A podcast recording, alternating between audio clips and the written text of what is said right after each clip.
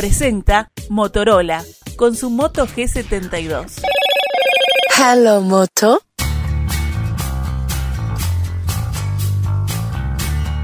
Como decíamos más temprano, el Senado expulsó ayer a Gustavo Penadez de su banca. Más tarde también lo hizo la Cámara de Diputados, que fue donde originalmente el señor Penadez fue elegido como diputado. Estaba ocupando la banca en el Senado en lugar de Luis Alberto Heber. Hubo varias demostraciones ayer de sorpresa, indignación.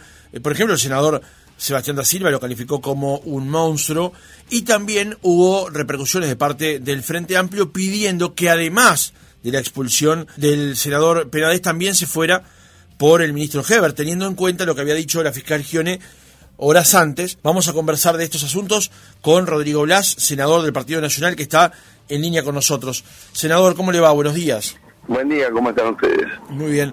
Senador, eh, ¿cómo encaró usted ayer la sesión por la cual se expulsó a Penades?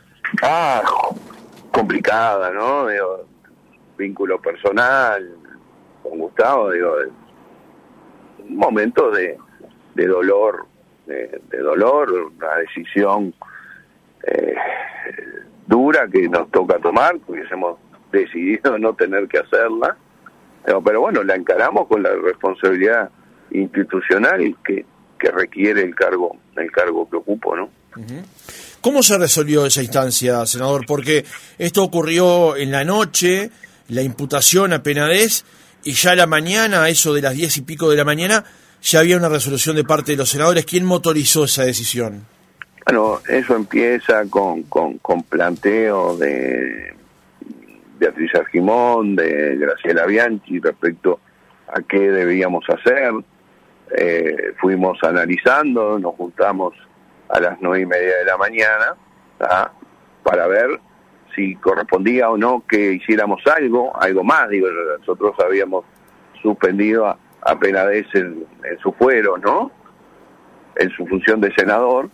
Si ante los hechos ameritaba tomar alguna otra resolución, y analizando llegamos a, a, a, la, unánimamente a que correspondía aplicar el artículo 115, así se lo propusimos al resto de los partidos, de la misma manera, al mismo tiempo el Frente Amplio estaba revisando la misma situación, y entendimos que más allá de que es solo el inicio de un juicio, la magnitud de los hechos, cómo han transcurrido lo mismo. Al tipo de víctima que refiere, hablamos de menores, este, y en especial al hecho ya comprobado de, de eso lo que la fiscal llamó estafa procesal, de la cual sí tenemos todos elementos claros para decir que eso sí sucedió, la causal de actividades indignas al cargo que invoca el artículo 115 eh, se daba por cumplida y además la función jurisdiccional del Senado no tiene las limitantes de la justicia, donde el fallo por convicción, la toma de decisiones por convicción está habilitada, es un juicio, es una especie de juicio político de valores, no necesariamente este, jurídico. Ah, bueno, llegamos a la conclusión que era lo que había que hacer. Justamente la pregunta apuntaba, eh, la próxima pregunta apuntaba a eso, senador. ¿Por qué se resolvió ayer, cuando en realidad ayer lo que se ocurrió fue la imputación, la formalización del proceso, teniendo en cuenta que en este caso parecería que no va a haber un proceso abreviado? ¿Por qué, por ejemplo, no se tomó cuando la fiscal y la jueza pidieron el desafuero de Penades? Porque técnicamente, técnicamente, la etapa de investigación es una cosa, la etapa de juicio es otra, transforma los indicios en semiplena prueba, ¿ah? y bueno, nosotros entendemos que para la valoración política alcanza con la semiplena prueba.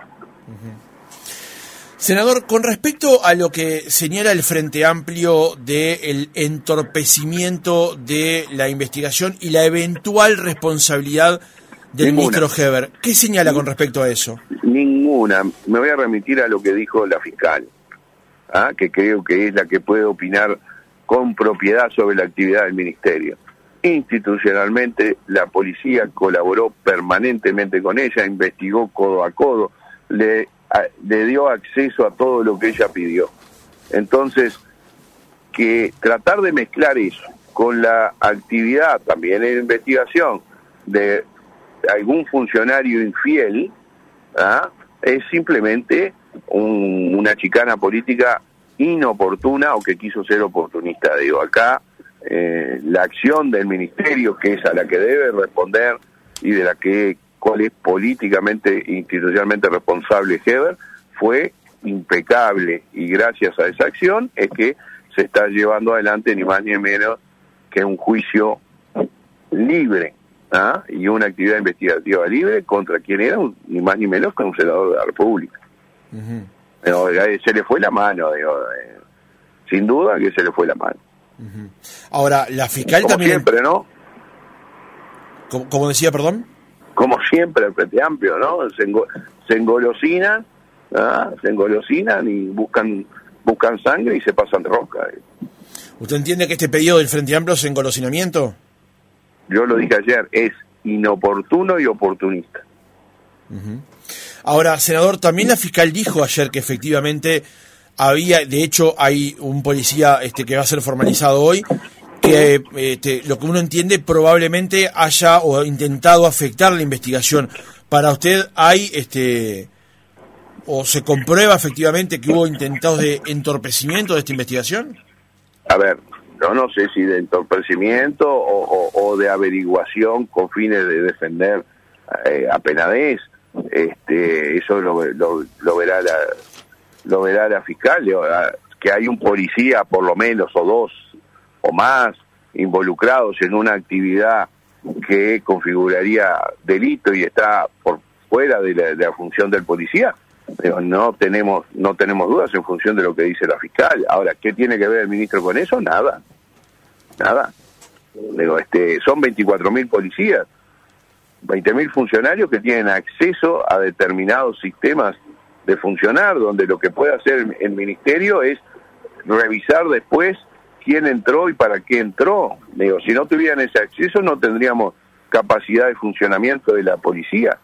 Digo, todo sistema tiene sus riesgos en función de que eh, la herramienta puede usar para el bien o para el mal. Ahora, institucionalmente, sus herramientas el ministerio lo usó para el bien de la causa. Si uno o dos funcionarios lo usaron con otro sentido, Ahí va la responsabilidad del funcionario. La fiscal no mencionó, es más, expresamente dijo claramente que no había en la estafa procesal, que ella entiende que hay, ¿ah? no había actividad de ningún elemento político. ¿ah? No había. Bueno, yo creo que ah, es la fiscal la que maneja eso y es clara que ella no ve una responsabilidad del ministerio en la, actuación de, un policía. Pero, eh, senador, hay dos funcionarios policiales del mismo ministerio del que conduce el ministro Heber, y uno de ellos es director del CONCAR. ¿No hay ningún tipo de responsabilidad política por el accionar de esos funcionarios que corresponda al ministro Heber? Mira, el mes pasado, el mes pasado hubieron funcionarios policiales procesados, por eh, una delictiva de un robo, es responsabilidad del ministro. Digo, la fuerza policial tiene cientos de procesados, eh, ahora no se dice más procesados, dice formalizados o condenados este, por año. ¿Es responsabilidad del ministro? Digo, la actuación de, de, cada uno es de cada uno. Digo, no tiene forma el ministro de preverla ni de conocerla. Es más, si conociese el ministro sobre la investigación, acá no nos olvidemos que el Código de Proceso Penal cambió en 1997. ¿ah? La actividad de investigación de los hechos lo lleva adelante los fiscales, los ministros no inciden en ella. ¿ah? Ahora, ¿cuál es la responsabilidad del ministro? Sancionar. ¿ah? Sancionar una vez que se descubre, no tiene responsabilidad política. Y, y hay otro tema que a mí me hace ruido. El director del CONCAR es un jerarca, no es un jerarca de confianza, es un funcionario que dirige una cárcel. ¿Ah? Vamos a no ponerlo en el lugar de director nacional de policía, que sería otra historia. Pero yo no veo responsabilidad política ninguna, al contrario, creo que políticamente ha sido brillante la actuación en este caso del Ministerio del Interior. Se tuvo la suspicacia del primer momento de decir, bueno, el ministro es amigo de Penadez, va a hacer cosas para que esto no funcione en ese mundo de suspicacia que vivimos hoy.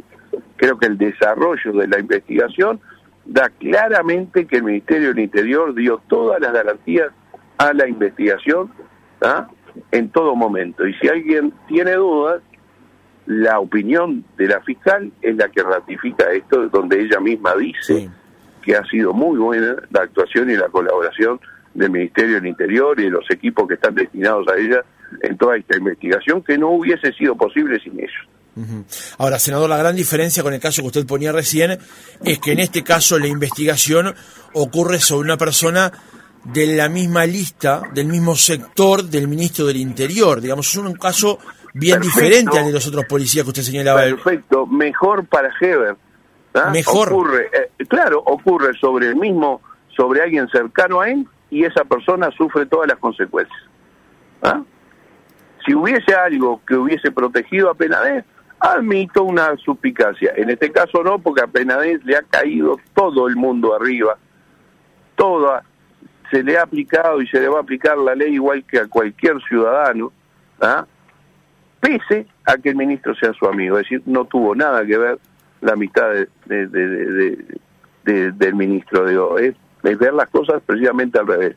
Ah, y que un funcionario con el cual el ministro no ha tenido contacto, que depende del INR, que es un ente, un sistema descentralizado de la policía, un instituto aparte, ah, bueno, llevarla, basta de complicaciones, ¿no?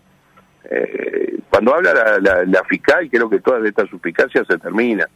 Pero la fiscal no involucra al ministerio, no involucra a la institución, la política la va a involucrar.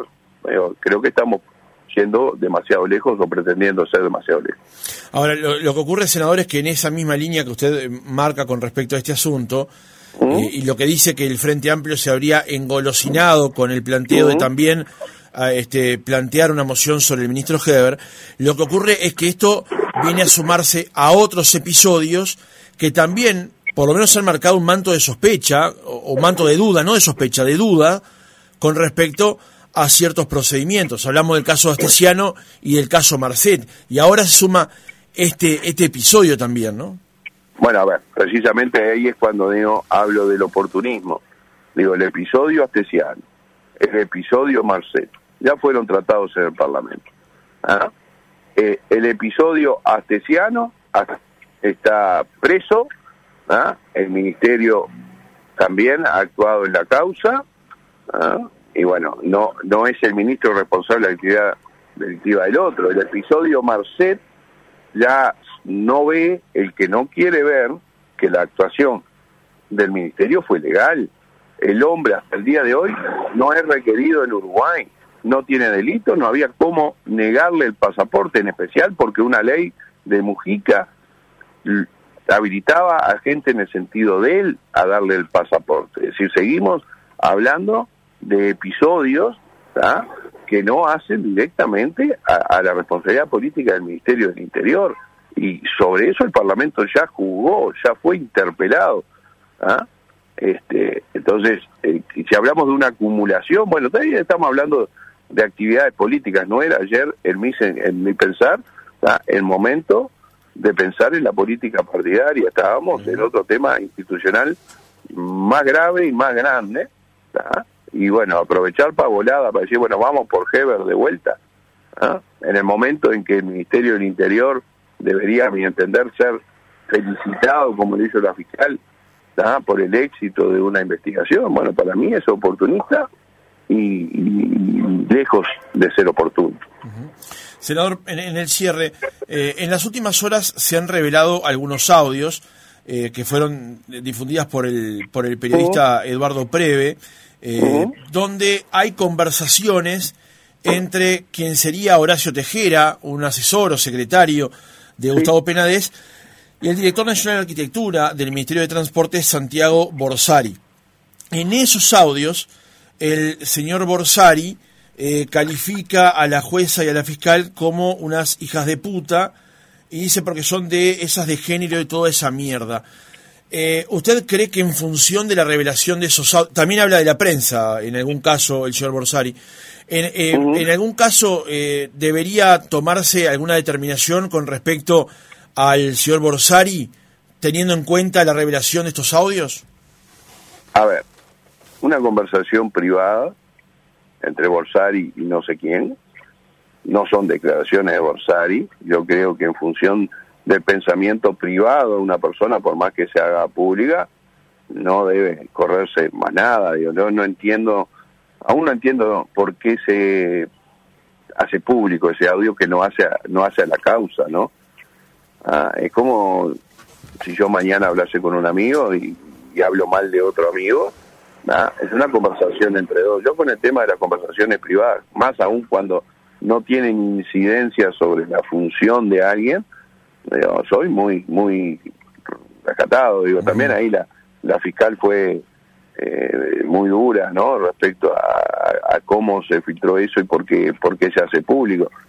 porque cuando se intercepta una llamada en función de algo, que es un, es un elemento excepcional, que lo debe dar un juez, la delicadeza en, en, el uso de eso públicamente, bueno, eh, tiene que ser fundamental. Yo, no veo, no veo este, trascendencia en lo que piense Borsari persona sobre tal o cual persona, sea un juez o algo. Digo, son, son diálogos, diálogos personales. Ahora, teniendo en cuenta que ya se hicieron públicos y lo dicho, dicho está, y se reconoce a Borsari, funcionario del gobierno, en esta instancia, el señor Borsari qué actitud debería tomar desde su punto de vista con respecto al, hecho que ya se hicieron públicos estos, audios. Y quizás deba disculparse y explicar y, explicar lo que dijo.